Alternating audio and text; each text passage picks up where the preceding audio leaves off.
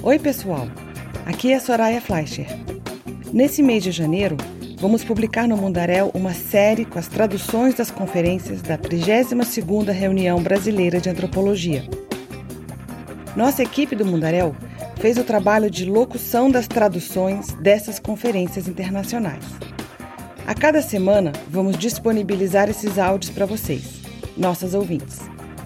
Hoje, vamos ouvir a conferência da professora Zeto Matebene, da Universidade de Western Cape, África do Sul. O título da conferência é Unongai Indoda, fazendo gênero em um contexto sul-africano. A tradução foi feita por Thaís Tiriba e a locução é de Daniela Mânica. Os links para o vídeo e áudio originais e para o site da 32ª RBA vocês encontram na descrição do episódio. Meus cumprimentos a todas e todos, de onde quer que estejam assistindo e participando conosco hoje. Muito obrigada por essa oportunidade. Gostaria de dizer que estou muito honrada em ser convidada para fazer parte da 32ª Reunião Brasileira de Antropologia. É uma grande honra para mim fazer parte deste encontro virtualmente. E agradeço a todos os organizadores do encontro e, em particular, a professora Laura Moutinho, que acaba de fazer uma apresentação muito lustrosa. Muito obrigada. Muito obrigada a Thaís Chiriba, que está fazendo a tradução, a Carol Parreiras e a todos que estiveram envolvidos no processo. Como eu disse, é um grande prazer e uma grande honra para mim fazer parte deste encontro hoje. E eu estou realmente muito animada em pensar com todas e todos ao longo do tema deste encontro, falar sobre saberes insubmissos, diferenças e direitos. E eu espero que parte do que eu vou falar comece ou acrescente àquela conversa já em andamento, porque acho que globalmente temos pensado muito sobre saberes insubmissos e como garantir que esses conhecimentos tenham mais voz, mais destaque na academia, bem como nas formas de ativismo em que nos engajamos. Então, minha contribuição hoje se chama, tem como título, O Nongai Ndoda, fazendo gênero em um contexto sul-africano. E neste trabalho, meu interesse é me debruçar sobre um fenômeno que todos nós conhecemos, que olha para o gênero mas meu interesse é realmente desvendar a utilidade do gênero no contexto da África do Sul. E tomando como referência trabalhos de outras partes do continente africano, pensando ao lado do, trabalho da antropóloga Ife Amadiume, cujo trabalho tem explorado essa temática em muitos textos, incluindo Male Daughters, Female Husbands. Então, vou começar a partir desse ponto e elaborar essas noções de Ununga Indoda que estou apresentando como uma oportunidade de retornar ao espaço do poder dos saberes insubmissos. E eu vou ler o texto. Então, o texto se chama Ununga Indoda, fazendo gênero em um contexto sul-africano. Quase 30 anos desde sua primeira publicação, a etnografia de Ife Amadiume, de uma cidade Igbo, Nob, no leste da Nigéria, continua a preencher uma lacuna nos estudos sobre sexo e gênero.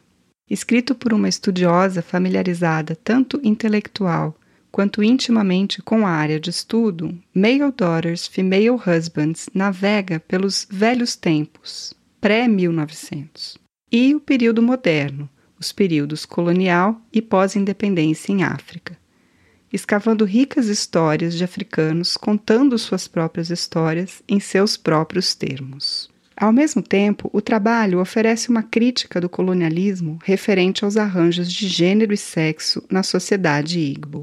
Esse, que pode ser considerado um estudo de gênero e sexo decolonial em uma cidade nigeriana, navega por ansiedades contemporâneas no continente africano. Este paper, seguindo a abordagem de Amadi Yume e seu retrato do fazer do gênero na Nigéria, se debruça sobre três momentos específicos da compreensão das categorias de gênero e sexo em um contexto sul-africano. Muito foi escrito sobre gênero e sexo em África, e muitos escritos questionaram a relevância e aplicabilidade do conceito em contextos africanos. Embora seja consenso que gênero é uma construção sociocultural, as aplicações disso diferem de lugar para lugar. Uma crítica argumenta que feministas, escrevendo a partir de perspectivas ocidentais, frequentemente limitam o gênero à família nuclear. No centro da crítica está a lacuna na produção de conhecimento e a desvalorização da formulação teórica produzida fora do Ocidente. Essas estudiosas observam como as realidades locais africanas são ofuscadas, na medida em que uma análise de gênero e família a partir de um contexto africano é muito limitada ou compreendida através de um paradigma ocidental. Oyewumi sugere repensar a categoria mulher em contextos africanos como uma categoria não generificada, que não leve em conta o tipo de corpo, e outras limitações e estereótipos de gênero. Mulher não precisa ser um sinônimo de esposa, argumenta Oyewumi. As relações de esposa e marido, ou de quem assume a posição de marido ou esposa, são muito mais complexas nas sociedades africanas. Ao explorar a noção de marido feminino, female husband, Amadiume destaca um sistema de gênero flexível, e como a dependência do trabalho feminino na produção agrícola possibilitou que as mulheres tivessem acesso umas às outras, e aos mercados e ao dinheiro. Embora as mulheres não tivessem posse das terras, isso não as impedia de serem ricas, às vezes como homens, ou mesmo mais ricas que eles. Em circunstâncias em que não havia um filho homem para herdar as terras do pai, uma mulher, como filha masculina, male daughter, era autorizada a possuir terras. A riqueza oferecia para as mulheres oportunidades para que elas tivessem esposas. Assim, maridos femininos e filhas masculinas podiam se casar com mulheres e obter riqueza. Esses níveis de poder e emancipação econômica liberavam as mulheres ricas das responsabilidades domésticas, pois podiam se casar e ter esposas. Para uma mulher, adquirir uma esposa era uma questão de status e prestígio, bem como de necessidade. Enquanto essa instituição pró-mulher, de maridos femininos e filhas masculinas, dava autoridade às mulheres, a elite educada e os convertidos cristãos logo a abandonaram no período colonial. Casamentos entre mulheres e vários tipos de arranjos de casamento foram registrados em muitas sociedades já no século XVI. Muitas sociedades africanas praticaram e continuam praticando casamentos entre mulheres, o que envolve uma mulher assumindo o papel de marido feminino para outra mulher. O marido feminino se torna um pai social e legal para os filhos de sua esposa. Maridos femininos casam com o propósito de aumentar a linhagem, especialmente quando o marido feminino é estéril, para expandir a riqueza e o status do marido feminino na sociedade, evitando também atividades domésticas que podem ser feitas pela esposa, ou para ganhar prestígio e respeito na sociedade, casando-se com uma nora. A prática do casamento entre mulheres é complexa e envolve vários jogadores. O casamento entre mulheres continua a ser importante e relevante nas sociedades africanas, onde mulheres estéreis desejam continuar suas famílias. Embora os casamentos entre mulheres sejam considerados diferentes dos casamentos contemporâneos entre pessoas do mesmo sexo, em outro trabalho eu já demonstrei suas continuidades, bem como a posição do marido feminino. Embora haja ampla aceitação da análise de gênero de Oyewumi, que presta atenção às especificidades das culturas locais, Bibi Bakari Yusuf pede cautela. Na busca por uma análise de gênero que contextualize especificidades, o funcionamento do poder deve ser cuidadosamente analisado. O que se entende por gênero, em alguns contextos, aparece como formas de senioridade ou hierarquia em outros. A dinâmica de poder subjacente em qualquer uma das categorias precisa ser compreendida com cautela, em vez de substituir uma pela outra, ou sugerir os limites de uma e o alcance da outra. Bakari Yusuf observa como a senioridade, por meio do respeito aos mais velhos, muitas vezes mascara diferentes formas de violência que são generificadas. Uma crítica à aplicabilidade do gênero não deve necessariamente significar sua rejeição. Mais específico para este paper é como a linguagem ou terminologias africanas são algumas vezes utilizadas como evidência de um encontro pré-colonial. Esse tipo de pré-existência e essencialismo, embora atraente, pode levar a um beco sem saída teórico. Neste paper, utilizo o termo Unonga-Indoda para ilustrar como uma série de fatores, incluindo linguagem, caráter, visibilidade, estética e forma, fazem o gênero. O Nonga-Indoda é, portanto, usado como um artifício para defender um estado além do gênero. Na próxima sessão, eu falo das muitas faces do gênero. Os estudos trans abriram possibilidades de pensar no gênero como não limitado a um binário. Da mesma forma, estudos vindos da Índia sobre rígiras e cotes sugerem um terceiro sexo, ou seres sem gênero, que desafiam e desestabilizam o gênero heteronormativo e as suposições binárias de sexo.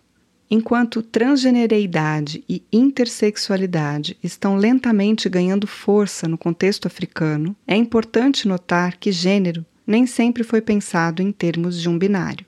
Escrevendo sobre a sociedade Igbo do século XIX, Amadiume observa como um sistema de gênero flexível mediava o princípio organizacional do sexo dual.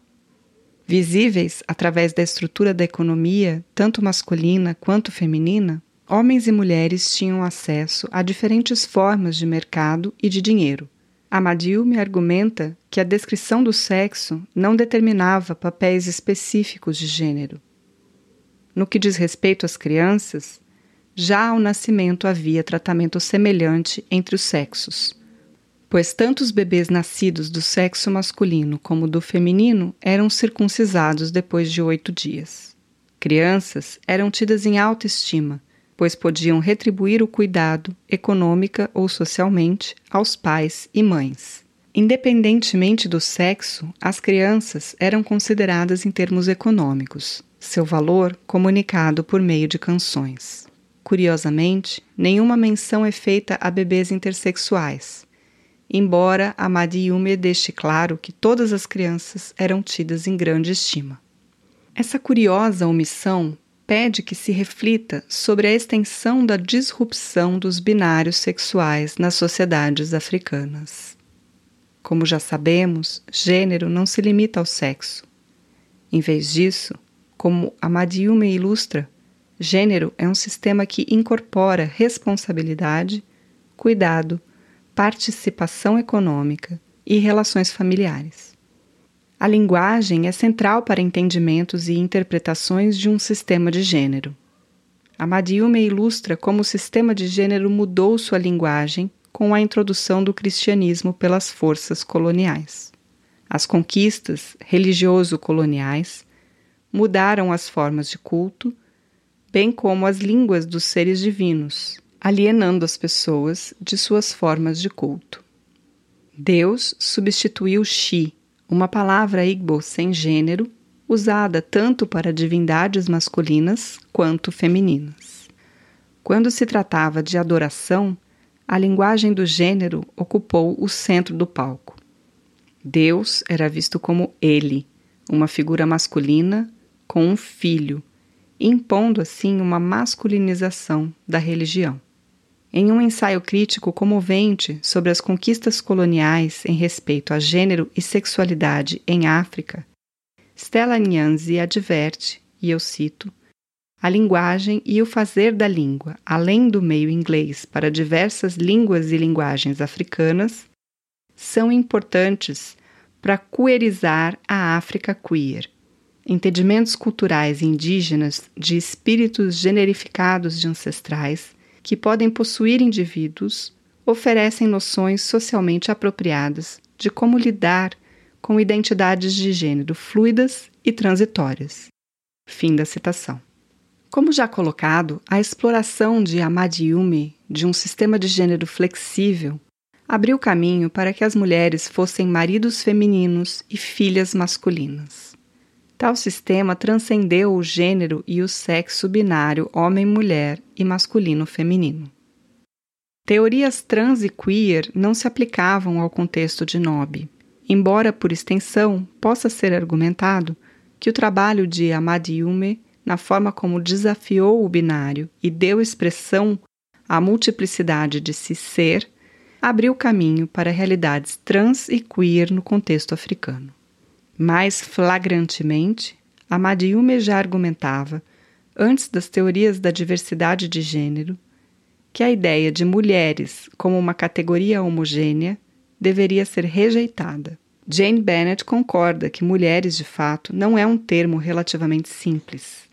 Mulheres, em diferentes períodos, podiam ter uma infinidade de posições e incorporar diferentes posições de gênero. Não existe uma mulher genérica ou mulheres africanas. As vidas das mulheres assim como de todas as pessoas, não são estáticas, mudam com o tempo e são afetadas por vários fatores, como raça, classe, globalização, casamento, idade, para nomear alguns. Mesmo sem uma linguagem feminista ocidental, a sociedade Nobe iluminou uma versão de feminismos africanos que antecedeu os discursos feministas ocidentais. Com a vinda da colonização, e um sistema binário de gênero em vigor, surgiram novas formas de distribuição de poder. Um sistema de mandado de chefia que deu aos homens nobre poder imediato e privou as mulheres de sua participação na política e no governo foi implementado pelo regime colonial. Essa nova forma de governo sempre antagonizou as mulheres. No entanto, a resistência e a agência das mulheres não vacilaram. O que pode ser visto como uma guerra de gênero caracterizou o período pós-independência na sociedade nobre. Clubes etários também ganharam destaque. À medida que adquiriam novos recursos e ideologias por meio de um regime colonial patriarcal, os homens reforçaram sua determinação de marginalizar a posição das mulheres. A prisão inesperada de mulheres nobre idosas pela polícia em 1977 expôs esse novo governo dos homens. A prisão das líderes do Conselho das Mulheres é um marco na história política de Nob por várias razões.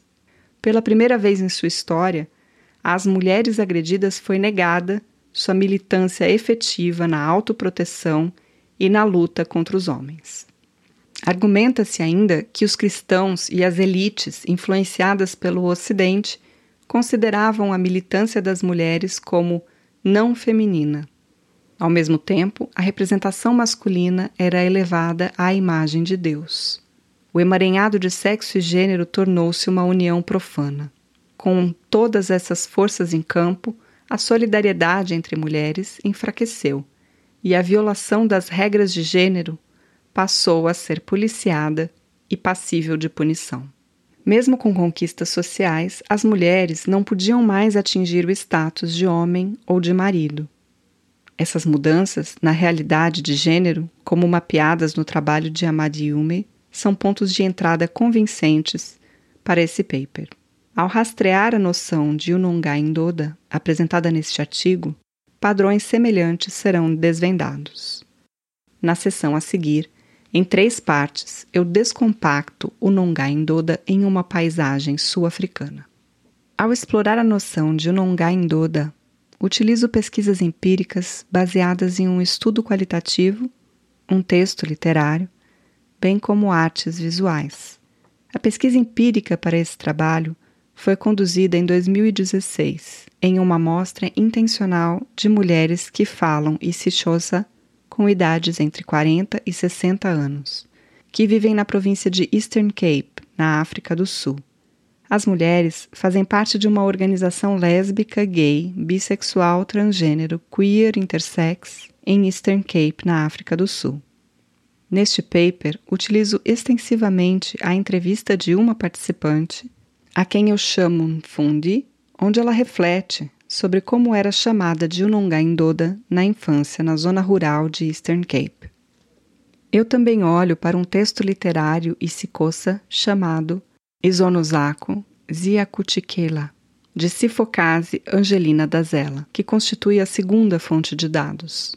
Neste romance, a autora apresenta um diálogo que desvenda o significado por trás de Unongai Ndoda. Por último, apresenta uma obra de arte intitulada Unongai Ndoda, do artista sul-africano Nicholas Lobo.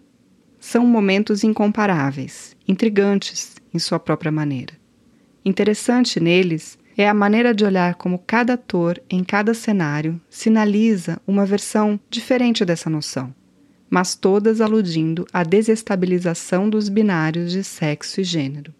O Nongaindoda carrega um forte e generificado significado. Desdobrar seu significado aqui, por meio de diferentes formas de evidência, oferece novos insights sobre o que apresento como gênero além do gênero.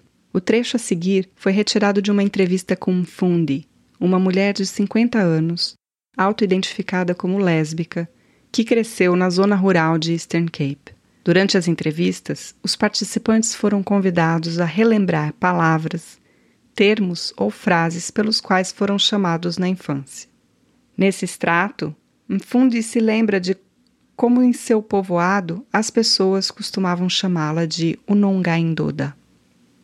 Eu vou ler esse trecho. Foi traduzido de Sicossa para o inglês.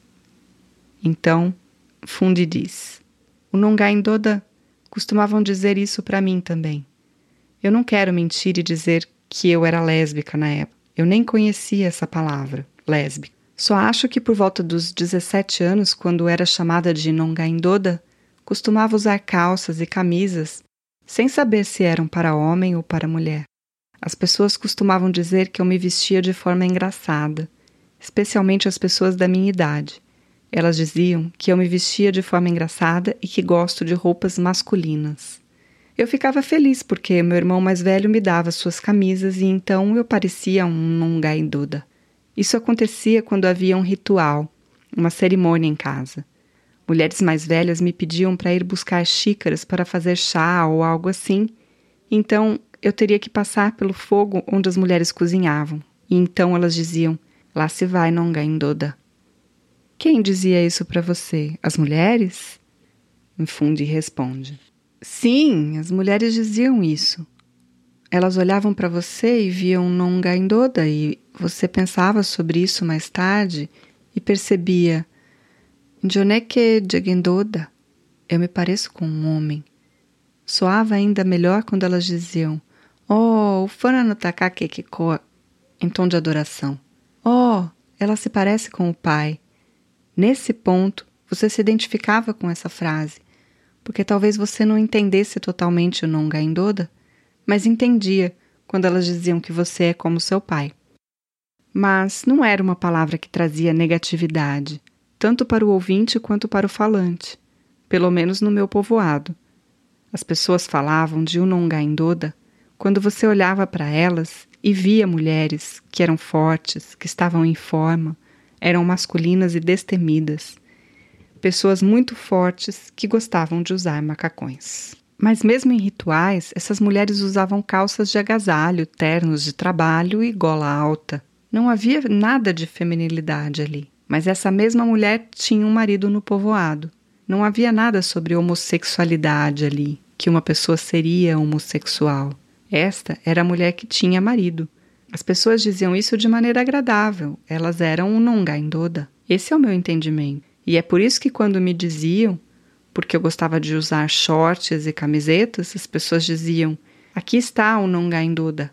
Então meu entendimento era de que era uma pessoa que parecia um homem enquanto uma mulher. O termo nungaindoda costumava ser popular entre as pessoas que falavam esse coça e esse zulu, referindo-se a mulheres masculinas ou mulheres que parecem com homens. A palavra ndoda é homem em ambas as línguas e, portanto, nongaindoda se refere a pessoas que são como homens. Em alguns contextos, presume-se que se refere apenas a mulheres que optaram por não ter relações com homens, mulheres em relações homoafetivas, lésbicas ou mulheres cujas vidas não se limitam a estilos de vida heterossexuais. No entanto, como o Nomanochopaká demonstra em seu estudo entre 50 mulheres que amam mulheres negras em Soweto, Joanesburgo, na África do Sul, Nongaindoda foi o termo menos usado e compreendido nessa amostra.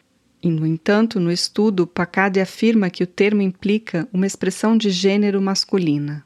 Se termos como Nongaindoda são entendidos dentro da noção de expressão de gênero, especificamente expressão masculina de comportamento e ou forma corporal, pode-se argumentar que mulheres que têm prática de mesmo sexo não são apenas mal compreendidas socialmente, mas espera-se que tenham relações sexuais com homens, apesar de suas expressões de gênero não conforme, e práticas sexuais não heterossexuais. Isso nas palavras de Pacade. Outros estudiosos observam que esse termo tem sido frequentemente considerado depreciativo, referindo-se a pessoas nascidas do sexo feminino que se considera que desejem ser ou finjam ser homens. No entanto, como o trecho mostra, essas suposições ficaram aquém do entendimento de diferentes aplicações e usos desse termo. A falta de termos vernáculos para se referir a comunidades que não são heteronormativas contribuiu para a dependência excessiva de termos em inglês. Como Nfundi afirmou, ela era chamada de Nongaindoda antes de conhecer o termo lésbica ou da autoconsciência dessa identificação. Em seu povoado, esse termo não se aplicava à sua sexualidade ou preferência sexual, mas sim a associava a seu pai e ao reconhecimento de sua estética. Mais significantemente, ela sabia de outras mulheres que eram chamadas de Nongaindoda e eram conhecidas, casadas com homens, participavam de eventos culturais e eram respeitadas no povoado. Assim, o termo a conectou a outras pessoas e a um senso de comunidade. O uso do termo por Mfundi é semelhante à maneira como o romance Isonosakos e a tradução para o inglês é Seus pecados se voltarão contra você, de Sifokase da Zela, lida com o termo Nongaindoda em um diálogo entre a personagem principal do romance, Noan, e sua sogra, Nomeva. No diálogo, Noan conta a Nomeva como um pulo, marido de Noan, está a tratando enquanto estão casados. No romance, ficamos sabendo do abuso e dos maus tratos de Impulo contra sua esposa Noan e também de seu relacionamento com outra mulher, Sara Mlibo. O caráter e o comportamento de Impulo são revelados ao longo do texto, mas especificamente em um diálogo que Nomeva pede a Noan que reconsidere sua decisão de se divorciar de Impulo, Noan responde: O livro está em Isicossa, mas vou ler o trecho em inglês. Onde você já ouviu falar de um homem dizendo na sua cara que você é muito feia enquanto está casada com ele? Você sabia que Impulo se refere a mim como Nongaindoda quando me chama? Ele me disse que se arrepende de ter se casado comigo enquanto houver Saram Libo. Fim da citação. No romance, Noam prossegue com o divórcio e jura não se casar novamente nem expor seus filhos a novos maus tratos. Embora possa parecer que ela está desafiando os desejos de sua sogra, Noam está reivindicando a autopropriedade e protegendo a si mesma e a sua filha. Uma estudiosa observa como o nome Noam que significa de mim mesma, mostra como essa personagem, por suas ações, é de fato sua própria pessoa e não de outra pessoa. Ela rejeita ser chamada pelo marido e também rejeita permanecer casada com ele, e assim sucumbir ao abuso. Esse ato de recusa é importante em face de ser chamada de Nongaindoda. Um pulo foi desrespeitoso, a humilhou, e também insultou Noan ao se referir a ela como Nongainduda. Nesse contexto, o termo é usado de forma depreciativa para menosprezar a esposa. A estudiosa literária Zilibele Mtumane argumenta que, e aqui eu a cito, o fato de Mpulo insultar sua esposa na cara dela revela seu profundo desprezo por ela e sua falta de educação. Fim da citação. Tumana está correta ao apontar as fraquezas de Ampulo nesse texto. Pois é ele quem parece não ter disciplina e consideração por sua esposa. Seu fracasso como homem, pai e marido expõe sua incapacidade de assumir a responsabilidade por sua família. Chamar Noan de Nongaindoda é um artifício para diminuí-la. Em vez disso, isso funciona contra ele porque Noan usa isso como base para o divórcio de Mpulo. No final, é Noan quem vence, lutando contra o abuso e reivindicando sua liberdade. Mpulo eventualmente fica doente e morre. O artista sul-africano Nicholas Lobo usa o recurso artístico de Nongai Ndoda de maneira semelhante, reivindicando e revelando um aspecto da cultura que muitas vezes se mantém oculto. Nicholas Lobo é um artista negro gay conhecido principalmente por suas esculturas intrincadas, feitas de tecido, materiais mistos e muitas vezes borracha. Em suas inúmeras obras, ele tece formas de existir, imaginando um novo mundo para ele habitar em suas múltiplas encarnações. Como um homem gay africano que participa de rituais cosa, suas referências em seus trabalhos criativos estão contidas em sua rica herança cultural. Identidade, etnia, masculinidade, feminilidade, fragilidade, beleza e força perpassam suas peças, todas intituladas em terminologias ou ditados cosa. Os materiais e tecidos que utiliza podem ser pensados como metáforas visuais, revelando uma nova possibilidade de coexistência. Por exemplo, em sua instalação de 2006, o Nonga Indoda, com uma instalação de vestido em Tbilisi Chayomili e botas da performance e Kahala Lindela, ele afirma, entre aspas, eu queria criar esse vestido grande, exagerado, onde o espartilho pudesse caber em alguém. Embora, é claro, não possa ser usado porque a blusa é fechada. É uma estrutura muito feminina, mas ao mesmo tempo masculina. Organza é muito usada para fazer trajes para drag queens. O motivo para comentar essa cultura é que as drag queens estão desaparecendo. Os homens estão voltando a ser homens. Quando eu saí do armário na juventude, havia mais homens usando maquiagem e vestidos do que agora. A obra celebra esse aspecto da cultura gay, a ideia de agir como mulher, embora deva dizer que alguns desses homens se veem como mulheres. Na minha cultura, se você diz que é gay, a maioria das pessoas espera ver maquiagem e vestidos. Quando eu venho de shorts, parecendo boot e usando um chapéu rasta, eu não sou gay. É uma celebração da feminilidade, bela e transparente. Fim de citação. Flobo traduz o Nongaindoda como alguém que quase se parece com uma mulher. É curioso ver que a referência é a alguém, em vez de homem ou mulher, que se parece com uma mulher. A suposição generificada é que a referência é feita a um homem. Nos textos anteriores, o Nongaindoda foi direcionado para uma mulher que se parecia com um homem, ou com comportamentos ou maneirismos semelhantes aos dos homens. Essa reviravolta do Nongaindoda e a possibilidade de alternar entre a autorreferência feminina e masculina já sugere a flexibilidade e fluidez de gênero do termo. Flobo descola mulheres de Nongaindoda, abrindo espaço para o fluxo livre de movimentos dentro dessa categoria. Os homens são capazes de se mover através e dentro de Nongaindoda. Além disso, como Flobo declara, os homens estão voltando a ser homens, sugerindo que os homens foram algo além de homens, além do que os homens são agora. O trabalho remete a uma época em que havia mais homens usando maquiagem e vestidos. A nostalgia de Flobo brinca radicalmente com a linguagem e a materialidade do gênero. A dualidade feminina e masculina de Unongaindoda reconhece o equilíbrio e a coexistência de ambos os gêneros. Escrevendo sobre o corpo de trabalho deste artista, em conversa com outros autores, Andrew van der Vlies confirma que as figuras de Flobo, em grande parte sem membros, não articuladas, montagens nascentes, corpos anteriores a ou sem gênero fixo, parecem falar da soma técnica. a relação mutuamente geradora entre corpos de carne, corpos de conhecimento e corpos políticos.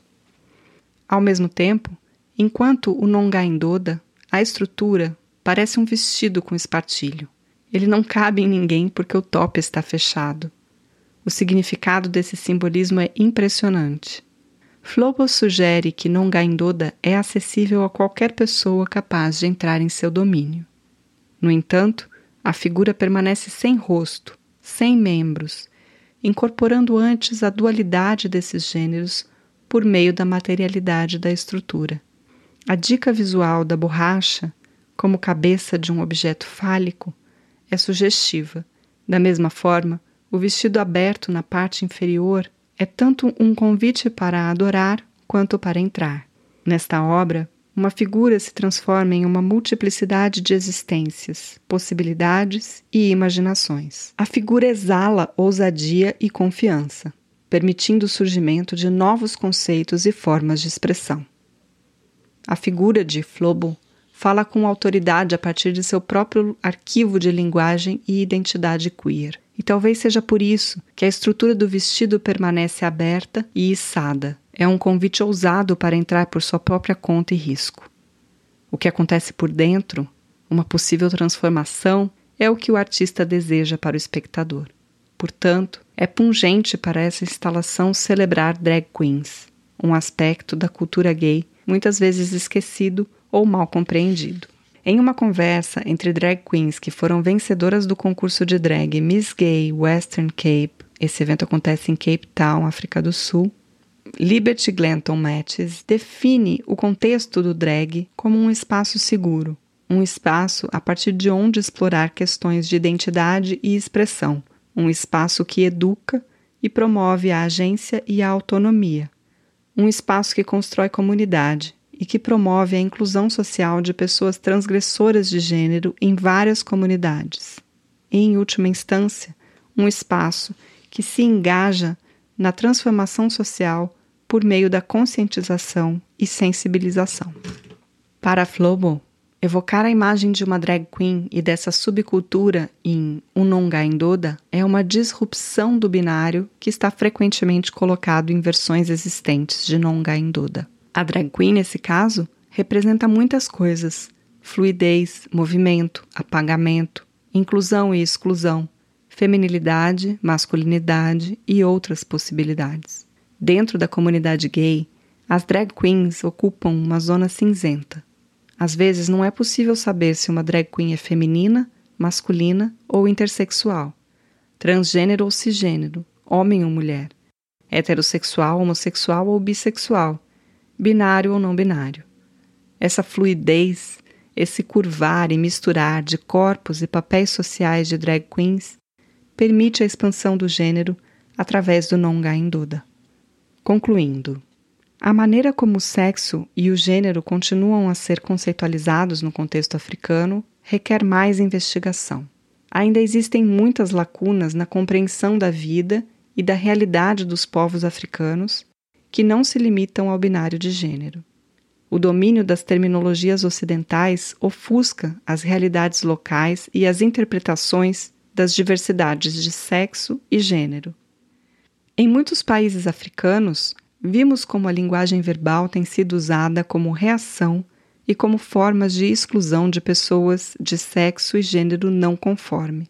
Um dos desafios que a ordem de gênero e sexo enfrenta atualmente é o binário rígido, trazido pelo colonialismo cristão, que policia e legisla o que e quem é considerado fora do normal e, portanto, mais distante da imagem de Deus. Como o trabalho de Amadiume ilustra, as versões do que é considerado normal mudaram ao longo do tempo.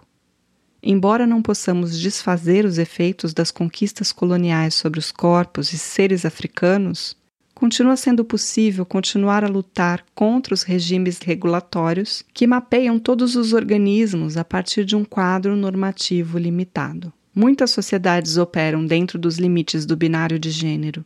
Mesmo quando existem oportunidades para quebrar esses binários, o ponto de partida geralmente é reconhecer sua existência.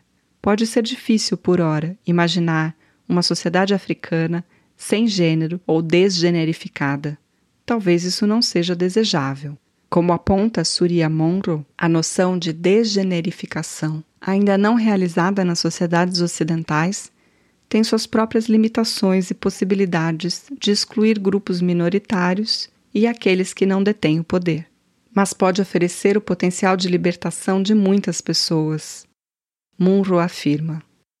Em uma sociedade onde há menos preocupação com o gênero, as pessoas andrógenas e de gênero ambíguo enfrentariam menos barreiras à inclusão social, e as normas de gênero, em geral, seriam menos aplicadas. A preocupação desse artigo foi mover nossa compreensão de gênero para além do gênero por meio da noção de Nongaindoda. Ao fazer isso, Nongaindoda é útil para conceituar a diversidade de gênero. Refletindo sobre o arquivo fotográfico de Zanele Murroli, Gabeba Baderon observa como Murroli faz uso da frase gênero dentro do gênero para se referir à noção de transgênero. A frase convida a um estado perpétuo de reflexão, tanto dentro de si como em espaços mais coletivos, e reconhece e acolhe a multiplicidade, não pertencendo ao tempo antes de Murroli saber sobre transgênero, mas como uma forma de saber que vem da mutualidade e da abertura. Nongaindoda e transgêneros ocupam zonas semelhantes, embora de forma diferente. Nongaindoda não ocupa o espaço por dentro. Nongaindoda existe além dos limites do gênero. Em seu enquadramento, Nongaindoda é ilimitado e sua forma maleável. A noção é homem e mulher, masculino e feminino, subversiva e normativa, comunal e individual. Ele pertence a e pode ser reivindicado por qualquer pessoa. E como mostra o trabalho de Nicholas Flobo, sua fluidez é livre e sem limites. Compreender a existência dessas dualidades e multiplicidades é importante. Nongaindoda desapareceu da fala cotidiana. A narrativa dominante rotulou essa noção como depreciativa, que mesmo aqueles que podem usar o termo não enxergam mais seu poder. Seu desaparecimento da linguagem regular deixou uma ferida aberta e um distanciamento social de qualquer um que possa se encontrar refletido nesse termo. Ao invés disso, nos encontramos refletidos em termos emprestados, em línguas ocidentais e em relações de gênero que embalaram nossa existência em dicotomias. Alguém é queer ou não é queer? É normativo ou não é normativo? E a corrida é para chegar a um desses lados. Obrigada.